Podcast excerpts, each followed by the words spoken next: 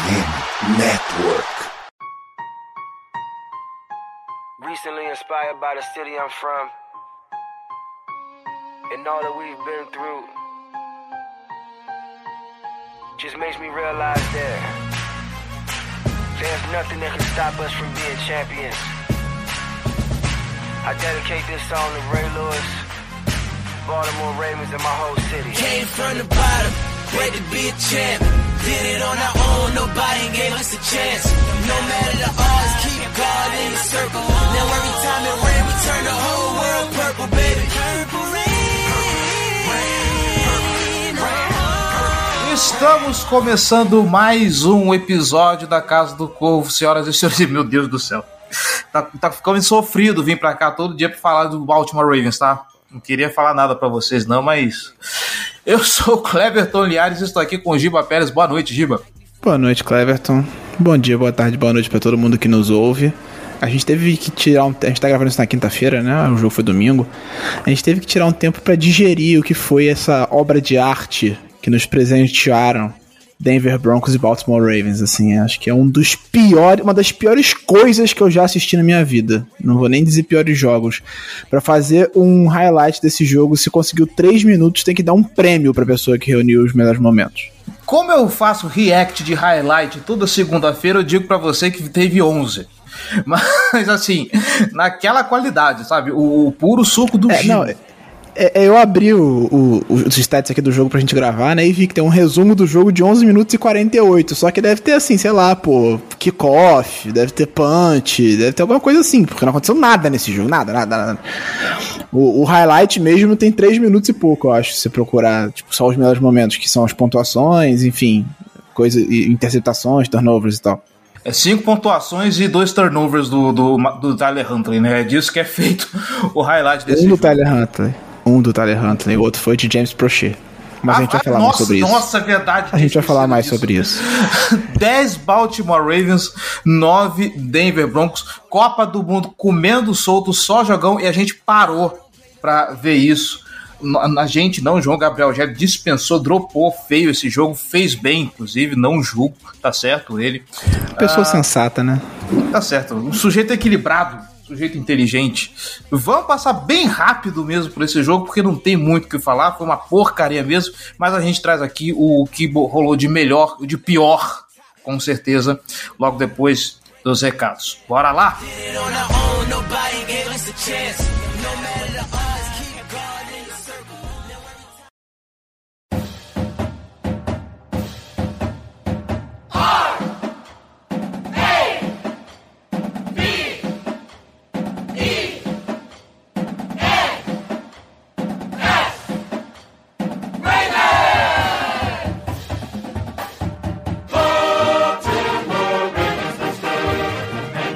Recados rápidos, galera, bora lá.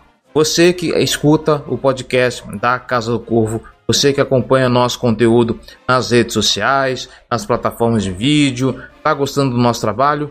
Quer ajudar a Casa do Corvo a continuar no ar, se manter ainda maior? Eu sei, tem alguns conteúdos que estão em hiato, tem alguns conteúdos que estão em pausa, a gente promete voltar com tudo isso. Enfim, tá gostando do que a gente está produzindo? Quer ajudar a Casa do Corvo a se manter no ar e se tornar ainda maior? Então eu te convido, dá a mão aqui, vem ser torcedor de elite e apoiar esse projeto pra gente continuar cada vez mais relevante, tá bom?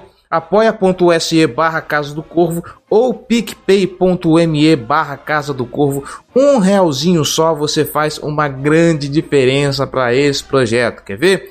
Se a gente juntar os seguidores de todas as nossas redes e cada um doasse pelo menos um real, a gente teria assim pelo menos um pouco mais de dois mil reais por mês para sustentar tudo isso aqui, tá bom? Então a gente te convida, se você puder, se você quiser, é generoso, vem apoiar esse projeto. Lembrando que apoiador tem direito a recompensas exclusivas, tá bom? Dependendo da sua categoria, dá uma olhada aqui nos links no post desse episódio. Dependendo da sua categoria, você pode fazer parte do nosso grupo fechado no WhatsApp, o Boteco do Corvo, onde os apoiadores recebem o podcast mais cedo, tem conteúdo exclusivo, participam de sorteios exclusivos, apoiam a nossa pauta, colaboram com as nossas gravações. Então, Ser torcedor de elite é só vantagens. Você não quer se comprometer com um apoio mensal recorrente, como é o Apoia-se e o PicPay, tudo bem, você pode fazer a sua doação pontual via Pix, ok? Casa do Corvo BR, gmail.com é a nossa chave. Não consegue, não quer ou não gosta de comprometer financeiramente, não tem problema. Como você pode nos ajudar? Você pode compartilhar o nosso conteúdo por aí, tá bom? Apresenta a Casa do Corvo a um amigo que está conhecendo o futebol americano, que não tem ainda um time para torcer. Apresenta para ele Baltimore Ravens e apresenta a gente. Vê essa galera aqui falando sobre passando perrengue todo mês quando tem um jogo sofrido como esse, né? Contra o Denver Broncos. E também segue a gente nas redes sociais para você ficar sempre informado e sempre receber o nosso conteúdo, tá bom? no Meta, né? Facebook e Instagram, Casa do Corvo BR, Twitter e TikTok, arroba Casa do Corvo, no YouTube, youtube.com barra Casa do Corvo e também vem fazer parte do nosso servidor no Discord porque a gente está formatando ele, está preparando ele para fazer coisas bem legais, sabe? Watch rodas de discussão e tudo mais. O Baltimore Raven, ok? Cola lá, o link tá na descrição desse episódio, lá em Fambonanet, na FN Network, tá bom? Falando em Fumble na net, FN Network é a maior rede de podcast sobre as ligas de esportes dos Estados Unidos. Então tem podcast sobre futebol americano, tem podcast sobre basquete, hockey, beisebol, podcast sobre franquias de cada uma dessas ligas. Então tem conteúdo a dar com pau. Se quiser, também tem podcast sobre college futebol, tem podcast sobre aposta, tá? E a gente te convida, inclusive, já que estamos falando sobre Ravens e Broncos, tem também o pessoal do Broncos BR com o Broncast, que vai falar sobre esse jogo, mas pela perspectiva de Denver. É interessante, então, para você complementar o conteúdo desse episódio. Vai lá, outros caras, dá uma moral para eles, tá bom? Quer também descobrir um novo esporte? Tem também o O's News, que é sobre o Baltimore Orioles, o time de beisebol da cidade de Baltimore, apresentado pelo Vitor Silva e comentários da nossa queridíssima Manuela Cardoso. Lembrando, você que está escutando esse podcast, nós estamos em todos os agregadores internet afora. A gente pede para você também avaliar nosso conteúdo. Está escutando no Spotify, por exemplo? Deixa lá as suas estrelinhas. Tá escutando pela plataforma da Apple?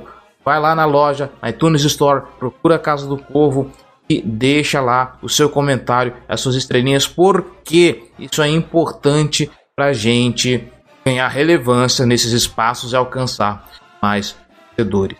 Assim a gente aumenta a nossa base de ouvintes torna cada vez maior.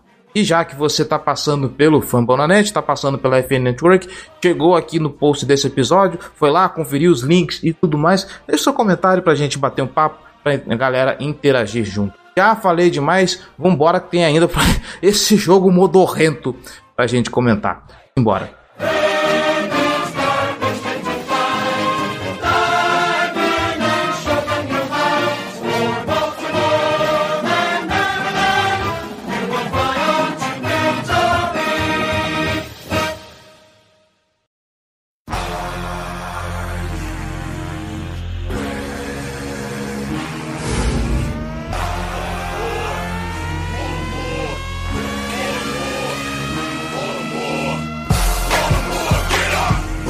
Bem, senhor Giba Pérez, sobre a defesa, vamos começar da defesa porque talvez seja a parte boa e a gente destila todo o ódio depois para a segunda parte. Sobre a defesa, não tem muito o que falar desse jogo. Obviamente, o ataque do Denver Broncos chega como um dos piores, se não o pior ataque da liga, e isso superando pérolas aí como Houston Texans, uh, Detroit Lions. Se bem que Detroit Lions, essa temporada, até um time ajeitado, infelizmente, ele padece do velho problema de sempre que é o azar. Detroit Lions é um dos times mais azarados da, da NFL, diga-se de passagem. Não há muito o que falar sobre a defesa, obviamente limitou esse ataque péssimo do Baltimore, do, do Denver Broncos a nove pontos. Não que o ataque do Baltimore também seja péssimo, né? Mas ato falho. Uh, talvez o grande destaque dessa partida seja, de novo, o Marlon Humphrey, que hoje uh, se consolida com as ausências de Marcus Williams e Kyle Hamilton como o melhor jogador dessa secundária tá? Uh, é o grande destaque da secundária, mas eu não quero muito ficar falando sobre o óbvio, ficar chovendo no molhado, eu quero perguntar para vocês, Giba, o que foi que aconteceu com o pass rush do Baltimore Ravens, que ela vinha numa crescente, ela vinha num, num movimento constante, a gente falava toda vez aqui de, de Patrick Quinn, de Justin Houston, de, de Justin Madabuik, a chegada do Tyus Bowser também foi algo muito positivo para esse grupo, e de repente nos últimos jogos a gente não tá vendo tanta produção assim, eu não lembro, por exemplo, do Trevor Lawrence tão pressionado no jogo contra o Jacksonville Jaguars. E nesse jogo me pareceu que o Russell Wilson estava até de uma certa forma à vontade. Que talvez ele só não fez mais estrago porque, de novo, tem uma secundária ali com um jogador muito bom que é o Marlon Humphrey, as outras peças ali conseguem algumas coisas positivas e porque o ataque do Denver Broncos é terrível. É, então, eu fui até olhar aqui os stats contra o Jaguars foram quatro sacks, nesse jogo foram dois, sendo que um deles foi aquele sack maroto, né? O Russell Wilson tava fugindo da pressão, o Humphrey foi acompanhando ele, ele saiu de campo na linha de scrimmage e aí foi acreditado um sack pro Humphrey. Tecnicamente ele não, nem perdeu jardas, né? Mas na estatística oficial conta como sack. O único sack desse jogo, rufem os tambores, vai chover canivete, foi de Odafe Segundo dele na temporada realmente a pressão não chegou. Eu acho que tem, um, tem alguns fatores, mas para mim, assim, o, o snap count é, um, é, uma coisa que traduz bem o, o motivo, na minha opinião. O, o, Justin Houston e o Tyus Balser nesse momento lideram o, o, total, os snaps entre os outside linebackers, né, os, os, jogadores da posição de, de edge, de pass rush, de pressionar o quarterback adversário. E a produção do Houston caiu conforme os snaps dele foram subindo, como era previsto. A gente imaginava que isso fosse acontecer se o Houston começasse a ter mais snaps, ter que se desgastar mais fisicamente, a produção dele ia cair porque ele tá velho, basicamente. O resumo é esse, assim, ele está velho, e aí conforme ele tem que jogar mais, ele se cansa mais. Em compensação, o Odafe com snaps reduzidos conseguiu mais um sec na temporada, o segundo dele. Ainda eu não, não acho é, não, pois é. Eu não acho. E ainda tem menos que o Humphrey, diga-se de passagem. O Humphrey tem três, porque ele conseguiu nesse jogo também. Eu não acho que seja diretamente ligado a isso acredito que tenha sido um bom trabalho dos ataques adversários, né? Se preparando e, e e limitando o pass rush do Ravens, que depende muito de esquemas, de abrir espaço. Você vê que o Quinn tem vários sacks, o Roquan Smith já tem um sack. Então eu acho que isso foi uma boa preparação dos adversários mesmo. E, e claro, a queda de produção do Justin Houston e o Odafoya não conseguir ganhar tão rápido as batalhas dele. Tá engraçado, não lembro de ter quatro sacks na, na, na partida contra o, o, o Jacksonville Jaguars, mas eu acho que assim, como a, a falta, como a gente está com falta de peças na, na, na, secundária, a gente sabe que quando a pressão chega, facilita a vida de quem está lá atrás. Talvez as coisas melhorem agora, porque a gente já viu que o Marcos Nunes começou a treinar. Eu acho que foi num post seu que eu vi que parece que ele está com uma, uma proteção no, na mão, no pulso, sem, não sei o que, o que é aquilo direito. Ele já está treinando com, então com alguma, com alguma limitação. Mas eu não sei, cara é estranho para mim olhar para esse time e ver como que o, o time produzia, né? Até umas semanas atrás, e de repente começar a ver essa queda. Parece que o time deu uma, uma, uma, uma diminuída de ritmo. Daqui para frente, se eu não me engano, a gente tem Atlanta Falcons e quatro confrontos de divisão. Tá certo que um dos lados é o Pittsburgh Steelers, apesar de que o, a linha ofensiva do Pittsburgh Steelers não é aquela maravilha toda, mas não te preocupa essa queda? É, obviamente preocupa, né? É, é, o que a gente fala aqui desde o começo da temporada. O pass rush é o que vai fazer essa defesa se elevar. A gente viu ela conseguir é, fazer um bom trabalho contra o Denver Broncos sem precisar pressionar muito o Russell Wilson, mas, novamente, a gente viu o Dutch, o, o Tyrant calor do, do Denver Broncos, ter mais de 80 jardas, acho que foram quase 100 jardas dele no jogo. A gente viu o, o Russell Wilson conseguir alguns drives caminhando então, contra um ataque melhor, seria mais preocupante. Eu acho que o Broncos merece os méritos dele também por conseguir limitar essa pressão. Acho que o fato do Queen se machucar, por exemplo, também é um fator. Ele perdeu uma parte do jogo, até foi sacaneado pelo Madabuik, né? Ele tomou um, um belíssimo de um tostão do Madabuik. Imagina se tomar um tostão em velocidade de um jogador de mais de cento, quase 150 quilos. Deve doer um pouquinho, assim, imagino eu. E aí entrou o carrinho maca, e aí o Madabuik botou um, uma foto de um Oscar no, no armário dele no, no CT, dizendo que ele tava encenando a dor e tal. Então eu acho que isso também tem um fator, porque o Ravens gosta muito de jogar essas blitz de linebacker, e aí sem o Queen, só com o Roquan, isso muda também. Ele perdeu uma parte considerável do jogo. Então, acho que existem esses fatores sim. O, o Ravens usa muitas blitz, não tanto quanto no passado, mas ainda consegue usar isso com mais eficiência. Mas a gente precisa que esse pass rush consiga ganhar as batalhas e ganhar as batalhas rápido. O sec do, do OF foi exatamente isso. Ele conseguiu ganhar uma batalha rápido e pegou o Russell Wilson tentando escapar do pocket. Claro, contra quarterbacks que têm alguma mobilidade, isso é um pouco mais difícil. Acontecer, a gente muitas vezes deixa eles ganharem tempo escapando. A gente viu isso acontecer com o Trevor Lawrence inúmeras vezes no, no jogo passado, viu isso acontecer agora com o Russell Wilson também. Então é um trabalho de um pouco. Precisa ser um pouco mais rigoroso com os posicionamentos, de guardar os gaps e tudo mais. Mas assim, é, a gente nunca teve um pass rush excepcional e a defesa foi boa em boa parte da temporada. Então acho que a gente consegue compensar isso de alguma forma. Tá certo. Mais algum destaque que a gente pode dar para essa defesa? Ou a gente pode virar a página e começar a destilar o nosso ódio pro, pro ataque? É, eu acho que a gente pode pontuar a boa partida do, do Humphrey, né? Como você falou, você falou um pouco por alto, mas o Humphrey ainda não cedeu um touchdown na temporada. É, ele tem, cedeu só 325 jardas em 13 jogos, né? Que a gente tá agora tá, tá jogando muito para mim, nível All-Pro, o Humphrey nessa temporada. Ele tá fazendo uma temporada espetacular. E quando ele está em campo, a defesa é uma, quando ele sai de campo, a defesa é outra. A gente viu isso contra Dolphins e contra Jaguars. Então, a gente precisa de fato ressaltar quão magnífica é a temporada do Marlon Humphrey até aqui. É de longe o melhor jogador dessa defesa, o jogador mais importante dela. E se ele se mantiver saudável, a gente tem uma defesa de bom nível, assim. O, o, o Peters, ele tem os problemas dele. A gente sabe que ele é meio 880, em alguns jogos ele vai jogar muito bem, em outros jogos ele vai ter alguns problemas. A gente viu novamente um bom jogo dele, não, não, não foi uma vulnerabilidade da defesa, né? Mas o Humphrey, quando ele tá em campo, até o Peter joga melhor. Acho que essa dupla funciona muito bem junta. Mas sem o Humphrey, quando ele saiu contra o Dolphins, quando ele saiu contra o Jaguars, a defesa sofreu muito no último período. E, então a gente tem que torcer muito para ele ficar saudável e torcer e destacar também a volta do Kyle Hamilton, um pouco tímido nesse jogo, mas pelo menos saudável, né? Jogou e que é o que importa. E é bom a gente ver o Marlon Humphrey jogando bem, porque ele foi muito cobrado na, na temporada passada, né? A gente percebeu uma. Com razão, com razão. Foi cobrado Sim. com razão. Ele jogou muito mal na última temporada antes de se machucar, né? Exatamente. E aí, pô, a gente vê que o cara tá se recuperando, tá jogando bem, tá mostrando bons stats.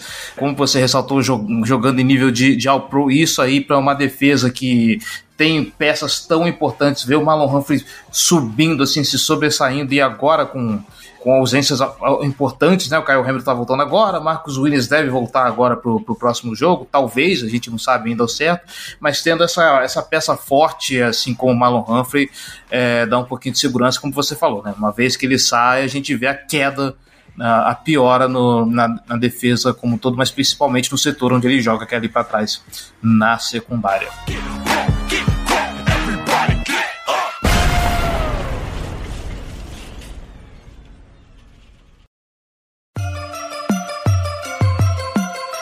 And purple, black and purple, black and purple, black and purple. Black and purple, black and purple, black and purple, black and purple. Yeah, you know what it is. Black and purple, black and purple. Vamos virar a página então e falar um pouco desse ataque. Ai, ai, ai, giba do céu. Assim, é, que legal. Primeiro que a gente olha assim a quantidade de recepções e em teoria a gente vê que a bola até que foi bem distribuída, né? Mark Andrews teve, quatro recepções, o DeMarcus Robson teve sete recepções, o que é, eu acho incrível quando dão bastante volume para um cara como esse. Devin Duvernay teve, seis, o Isaiah Likely teve, teve quatro, os caras assim que, que mais receberam. Qual que é a grande questão aqui que a gente precisa falar? Primeiro, é, eu acho que tem duas coisas que a gente precisa distinguir e que passa por um ponto fundamental que é, a, que é o coordenador ofensivo. Primeiro, Sempre nessas horas, quando o Tyler Huntley entra, e aí parece que quando ele entra, o, o, o jogo soa mais bem administrado. Se bem que o Tyler Huntley não fez muita coisa nessa partida, o único TD dessa partida, vamos lembrar, foi um acidente, porque o Denver Broncos conseguiu duas faltas generosíssimas para o Baltimore Ravens conseguir avançar em campo. Senão, sei lá se esse jogo não, não ia ter Foram mais de 30 jardas em faltas, né? Nesse drive específico que foi o drive do touchdown, o último do jogo. E vale lembrar quando, quando o Huntley entra, já, já, a gente já, já tinha três pontos quando ele entra.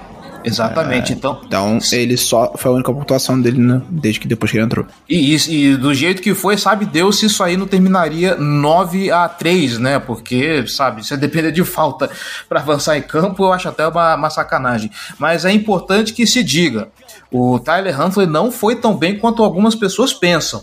Eu não vou nem entrar naquela teoria conspiratória que andou circulando no Facebook, que realmente algumas pessoas têm a impressão de que o jogo que o, o jogo do Baltimore Ravens sobe um pouquinho de nível quando o Tyler Huntley entra, mas isso se deve por um motivo, gente. Vamos raciocinar. O quarterback reserva, quando ele entra, ele vai jogar sempre de uma forma mais segura porque obviamente ele não tem o talento do quarterback titular. O titular, quando ele está em campo, como ele é mais talentoso, obviamente o time se atreve a arriscar mais e como você tem um bom talento, as chances disso dar mais, dar mais certo são maiores. Às vezes pode acontecer uma cagada danada, às vezes acontece. Mas quando entra o reserva, as jogadas são sempre assim naquela rota, no, no, no, recebedor mais seguro, sempre ali na primeira leitura. Então é um jogo que o QB está mais preocupado em administrar a situação do que tentar coisas mais especiais, tá? Então é importante que se, que, que se ressalte isso. Uh, Tyler Hunter aqui não vem para deixar o ataque mais coeso, para elevar o nível ataque, nada disso. É apenas um ataque mais seguro. Isso não se traduz em, em melhora de forma alguma. A, a realidade é assim, o, o, o Hunter ele tem ele tem algumas semelhanças com o Lamar e isso é uma vantagem porque quando a gente perde o Lamar ele entra a gente consegue é, não limita o nosso playbook ponto um assim isso é um fato importante ele consegue correr quase tão bem quanto o Lamar ele é pior obviamente nisso ele passa eu não diria que ele passa pior mas ele o estilo de jogo aéreo dele é diferente então é, o lado de corrida ele consegue compensar ele consegue manter o nível só que o estilo, o estilo aéreo do Tyler Huntley é bem diferente do Lamar. Ele trabalha melhor até um pouco do que o Lamar, com esses passes curtos, rápidos na primeira leitura. Esse, essas rotas slant, ele soltando a bola rápido, ele faz isso bem, é assim, de uma forma bem decente para um nível profissional. A gente já viu isso em alguns momentos. Só que isso limita o ataque aéreo, obviamente. Você não vê o, Hunt, o Hunter dando um passe decente em profundidade, um passe de mais de 10, 15 jardas. Ele não faz isso. Ele faz muito, ele faz bem essas, esses passos rápidos na primeira leitura, esses passos outside, ele faz isso com alguma qualidade. E o Lamar tem um estilo um pouco mais de progredir nas leituras dele, de buscar bolas em profundidade. Esse é o estilo de, de jogo do Lamar. Então, a gente precisa entender essa diferença. O, o fato do Humphrey jogar assim não significa que o ataque é melhor. Ele só é, ele tem um passe mais rápido. Só que isso é fácil de você limitar com o tempo. E a gente viu isso na última temporada. Logo que ele assume, o ataque funciona nos jogos que ele. Que, logo depois que ele assume, que ele pega Green Bay e Rams ali, por exemplo, ele consegue anotar 20 e poucos pontos, 30 e poucos pontos. E a gente não ganha os jogos porque a defesa estava destruída também.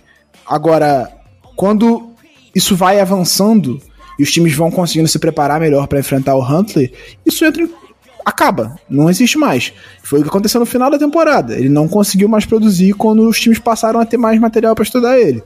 Então, novamente, não significa que o Huntley vai melhorar esse ataque. Ele vai ter um estilo diferente. Isso pode funcionar por umas duas ou três semanas até o Lamar se recuperar. Isso faz dele um excelente reserva.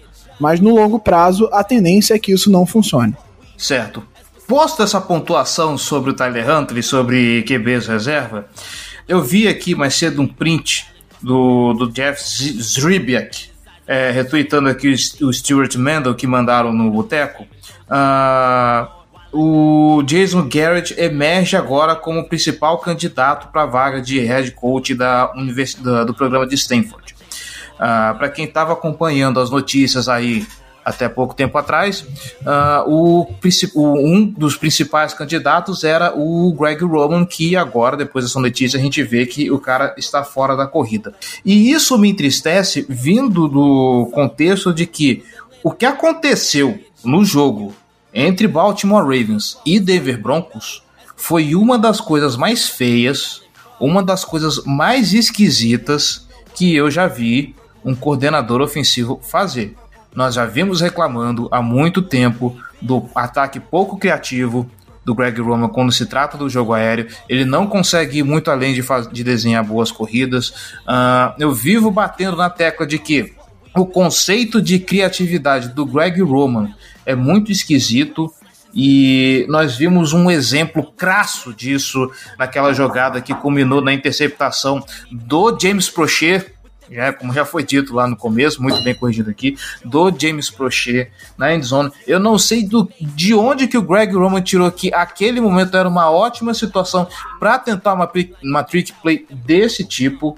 Tá? Provavelmente Stanford viu esse jogo e falou: Ok, gente, vamos cortar esse cara porque senão vai dar ruim aqui no nosso programa. Se, se, eles, se depois de ver isso eles não tivessem desistido, era lavagem de dinheiro, não tinha outra explicação. Alguma coisa está acontecendo em Stanford para alguém ainda sonhar em admitir ele no, no, no, programa. Os caras viram e falaram: ok, não dá, não tem como colocar esse cara aqui, porque senão vamos, vamos tomar bomba para a temporada que vem. A Manu, inclusive, durante a partida, falou que esse tipo de coisa era para o Steve Bissott entrar na cabine e demitir o cara lá durante o jogo. Porque não dá. Não dá. Gente, o seu ataque já tá capenga sabe? Ele não consegue desenvolver direito, só tem um recebedor nesse time nesse momento que é o Mark Andrews, tá? Os outros são ali de, de, de mediano para baixo. A gente já falou, Deshaun Jackson não é futuro, uh, DeMarcus Robinson não é futuro, Isaiah Likely é alguém que tá chegando agora, ele ainda tá progredindo, ele mostra algumas coisas interessantes no meio do jogo, ok, Devin Duvernay a mesma coisa, mas sem o Rashad Bateman nesse ataque, uh, esse corpo de recebedores cai absurdamente de nível. Então só tem Mark Andrews nesse momento que você pode falar com um recebedor bom. Você perde o seu principal jogador do time, que é o Lamar Jackson, que teve um problema no, no joelho, não lembro agora o, o lance direito de cabeça, mas a fim das contas ele acabou saindo, não voltou, vai ficar algumas semanas afastado para recuperação. Graças a Deus não é season ending. Obrigado, senhor. Agora, você está precisando ganhar de um time que, se não é o pior, é um dos piores da NFL. O seu ataque não anda em campo. Você está seis pontos atrás do placar. Você está com quarterback reserva. E você vai tentar um negócio daquele. Meu amigo, o que, que você está pensando da vida? Quem é você? Quem é você para vir e se achar a, a, a, brilhantemente ofensiva olhar assim e pensar, poxa, que momento bom, nós estamos fodidos aqui em campo, eu vou tentar uma gracinha, vamos ver se o James Prochet sabe passar essa bola? Eu não sei o que falar. Eu não sei o que falar, sabe? E, e me entristece, rapidinho que eu vou passar para vocês, me entristece porque é, nós estamos vendo o ataque definhar a olhos vistos. A gente tinha um ataque muito explosivo, um ataque que, em, em certa medida, começou a empilhar pontos, é, não só com o jogo corrido, que é sim uma pérola desse time, mas também com um jogo aéreo que parecia que tinha encontrado um caminho. E nesse momento o que a gente vê são ossos do que restou, são os restos mortais daquele ataque que a gente tinha visto nas três primeiras semanas. Giba? É, vou começar falando sobre a trick play, tirando o Prochet da, do, da situação, fazendo, falando o seguinte: o Prochet não deveria ter passado a bola. Ponto 1. Um. Pronto.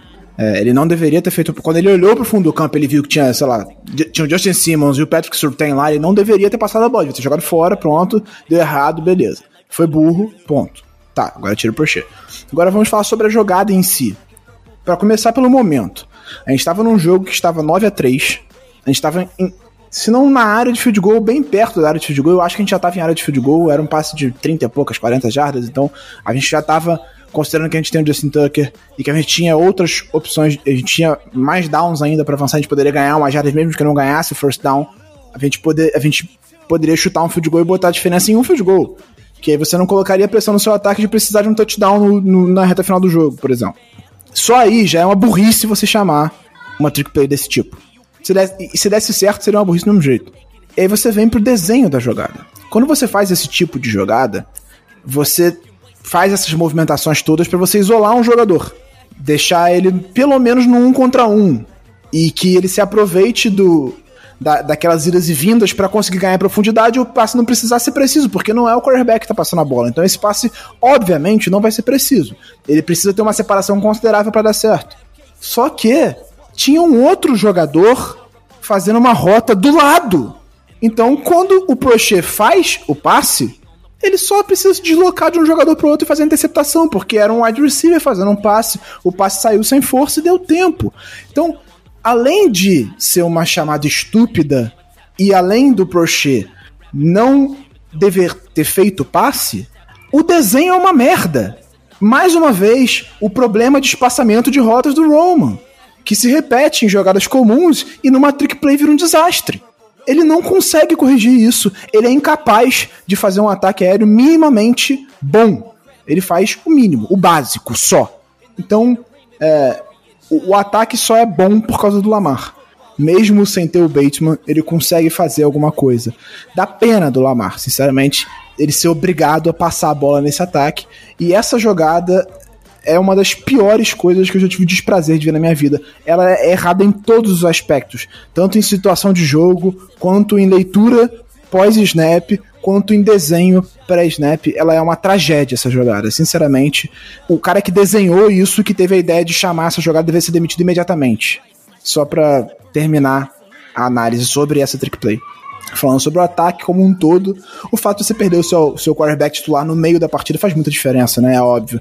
Uh, Lamar é um jogador completamente diferente, é um jogador de um outro nível e sair. O ataque não estava funcionando tão bem com ele, mas primeiro quarto, né? Tinha acabado de começar o jogo, né? Ele só fez, tentou quatro passes na partida antes de se machucar e, e a pressão foi um problema. A linha ofensiva não, não fez um bom jogo. O fato do.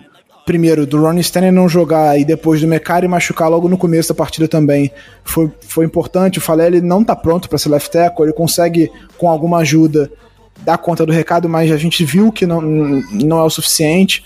Então, acho que isso teve. Primeiramente, a gente estava enfrentando uma boa defesa, né? Acho que é preciso pontuar isso também. A defesa do Broncos é boa. Se o ataque é um lixo, a defesa é muito boa. É, que é uma das que menos cede pontos na temporada é a melhor defesa de red zone da temporada. Então isso precisa ser pontuado. E aí, novamente, nossa linha ofensiva não fez um bom jogo. O Lamar ele se machucou no segundo ou no terceiro sec que ele sofreu na partida, logo no começo. Né, o jogo terrestre, que era a qualidade de Roman, não tá entrando. Há jogos já, não, é, não, não foi nesse domingo. Há alguns jogos já, o jogo terrestre do Ravens não funciona bem. O jogo terrestre desenhado, né? né pros, pros running backs não tá funcionando tão bem. Ele alterna em jogos. Então, dado o, o, a proporção de que é uma boa defesa do outro lado, o, não tem nada de bom no ataque do Ravens nesse momento. Nada de bom, sim. Tirando o Mark Andrews, que coitado, obviamente acaba não conseguindo ter o impacto que ele teve em outros anos, porque não tem mais ninguém para chamar as marcações, então, obviamente, as coberturas dobram ou até triplicam em cima dele, porque sabe que não tem nenhuma outra opção de passe. Não existe nada de bom no ataque do Ravens nesse momento. Vamos torcer para que, nesse próximo domingo contra os Steelers, volte o Ronnie Stanley e aí a, a linha ofensiva consiga dar alguma estabilidade para que o, o Tyler Huntley conduza esse ataque de forma minimamente decente nas semanas enquanto o Lamar não volta de contusão. Vale lembrar, o Huntley conduziu um ataque sem a linha ofensiva no passado também, né? Isso é um ponto a se ressaltar. Ele não tinha o Ronnie Stanley, uh, o Villanova era uma tragédia, o right tackle também não existia. A única coisa boa que existia naquele ataque no ano naquela linha ofensiva no ano passado era o Kevin Zeitler. Então, acho que com uma linha ofensiva um pouco melhor, o Huntley pode, pode ser o, o suficiente para a gente ganhar jogos até o Lamar voltar. Não sei se ganhar todos, ele provavelmente deve perder uns três jogos. A gente tem Steelers fora, Browns fora e Falcons em casa nas próximas três semanas. Os últimos jogos de dezembro, né? O, o jogo seguinte, que é Steelers em casa, é dia 1 de janeiro já no, em 2023. É, a tendência, segundo aquele Pro Football Doc, é que ele perca a maior parte do resto do mês de dezembro. Então não se sabe se ele volta ainda a tempo de jogar contra o Falcons, mas ele muito provavelmente não joga os próximos dois jogos, talvez os próximos três. Então, com uma linha ofensiva decente, talvez o Huntley consiga ganhar esses jogos. A gente está falando de times que não, tão, não fazem grande temporada, apesar do Browns ter a volta do Deshaun Watson e, enfim, pode mexer com o ânimo, com a franquia. Vamos torcer para que a linha ofensiva faça um trabalho melhor nas próximas semanas e a gente consiga o suficiente para ganhar esses jogos. O importante é que a gente chegue na última semana com uma vantagem para não precisar jogar contra o Cincinnati Bengals pela, pelo título da divisão, porque o Bengals está em ascensão e é um time melhor do que a gente nesse momento. Então é importante que a gente chegue na, na última semana com um jogo de vantagem para o Bengals e com pelo menos quatro vitórias dentro da divisão é o suficiente para a gente ganhar a divisão. Ainda bem que a EFC Norte pelo menos tá essa água, né? E aí sobra essa, essa queda de braço entre Baltimore Ravens e Cincinnati Bengals, um, onde a gente inclusive tem a vantagem da vitória. Eu espero, se a gente já puder fazer nossos votos aqui de, de Natal e os nossos desejos de Ano Novo, aliás, nossos pedidos de Natal, nossos votos de Ano Novo e o meu pedido de aniversário atrasado, tá? Deus, eu não quero ver o Greg Roman para a próxima temporada tá? Eu não quero ver o Greg Roman na próxima semana, porra. A próxima temporada é o mínimo. Mas aqui não adianta, cara. Ele vai ficar até o final da temporada, não tem muito o que fazer. A gente sabe como é que o Baltimore Ravens gosta de segurar essas galeras, a não ser que seja uma situação muito insustentável. Eu não vejo o Baltimore Ravens ainda achando que é o apocalipse para ter que demitir o Greg Roman. Mas eu acho que a temporada do Greg Roman já devia ter sido. Aliás, o tempo dele já devia ter sido encerrado é, em 2021, porque a gente viu como é que foi o. Como é o Greg Roman, afinal de contas, como coordenador ofensivo, né? 2019 ele teve o Lamar como MVP, então ok.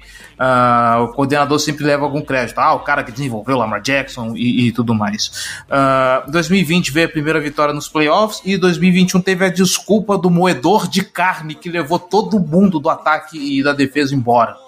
Então fica aquela situação de o cara tinha que fazer muito com, com muito pouco. Essa temporada não. Essa temporada não. A gente está vendo coisas bizarras acontecerem. É, e por mais que as lesões estejam prejudicando o andamento do ataque, não é no nível que justifique uh, os problemas que a gente vê de chamadas, de desenho de jogadas e de pouca criatividade. Agora, nem como o Giba falou, nem o jogo corrido desenhado está entrando. É porque isso já está manjado. Depois de um tempo, os times se habituam, os times se adaptam. E se você não renova, se você não improvisa, se você não, não consegue ser diferente, não consegue ser mais criativo, desculpa, meu amigo, seu lugar não é na NFL. Sabe? Vai. É, vai ser comentarista da Fox, vai cavar uma vaga na, na CBS, porque na NFL você não consegue, tá? Mais alguma coisa, Giba? Tá, cara, sinceramente não tem muito o que falar. Acho que é, vamos torcer para de fato a linha ofensiva melhorar nas próximas semanas e ser o suficiente para ganhar. O DeMarcus Robinson acho que merece um, uma nota pela temporada, nem só por esse jogo. Ele fez algumas, mais duas, pelo menos, recepções importantes nessa partida. Foram sete no total. O Duvernay teve seis, por exemplo. É, trazer a estatística que a Manu passou pra gente, né? Que eu, ela mandou a fonte no, no Twitter, mas eu não lembro de onde ela pegou. Mas o Ravens não tem uma recepção para touchdown de wide receiver desde a semana 3. Desde a semana 3, um wide receiver do Ravens não faz uma recepção para touchdown. Mas enfim, é, acho que a gente vale a gente destacar o DeMarcus Robinson, tá fazendo uma temporada bem acima do que eu esperava, sinceramente, acho que ele foi... Óbvio que o fato de ter o, o, o Bateman ter machucado fez com que ele ganhasse mais snaps, mas ele tá fazendo uma temporada bem decente dentro do, do que a gente conhecia da carreira dele, acho que mere... tá fazendo por merecer uma renovação, de fato. Obviamente não um contrato multimilionário, mas um contrato barato por dois, três anos, para ele ser um cara de, de rotação atrás do Bateman e do Duvernay, enfim, ou então ser até o receiver número dois, desde que o Bateman esteja saudável, eu acho justo. Ele, ele fez por merecer isso, a verdade é essa, assim. É, é, você não consegue lembrar de muitas jogadas onde ele deixou a desejar. Teve só. Eu lembro assim de rápido, eu lembro daquele drop contra o Jaguars na end zone, que custou 4 pontos pra gente, de fato, mas. É, Acho que no geral ele faz uma temporada bem decente e fez por merecer uma renovação de contrato um pouco mais longa para se desenvolver, enfim, e ganhar tempo dentro da franquia. Não acho que vai ser um excepcional, acho que ele pode ser um wide receiver 2 decente, se ele tiver um wide receiver bom como número 1 um do lado dele. E sobre o resto do ataque, acho que não tem muito o que falar, sinceramente. Ah, e acho que é, elogiar o Kenan Drake pela jogada que posicionou a gente para fazer o touchdown, né? Aquela recepção foi é uma recepção difícil, elogiar o Huntley por, pela, por escapar do pocket, escapar da pressão e conseguir fazer aquele passe, e o Drake por segurar aquela bola e ganhar as jardas suficientes para posicionar a gente na linha de duas jardas antes do touchdown. É, mais um que para mim tá surpreendendo nessa temporada, eu não esperava muita coisa do Drake. É, o, o, Drake, ele tem uns momentos de iluminação, assim, que ele consegue algumas coisas muito legais a partida. E isso quando ele não parece aquele, como todo mundo gosta de fazer nessa velha piada batida, o, o, carro a álcool, porque ele começa devagar na, na, partida e aos poucos você vai ver ele conquistando corrida, você vê ele conseguindo alguns passos. Então eu assino embaixo, a temporada do Drake é bem, é bem bacana mesmo.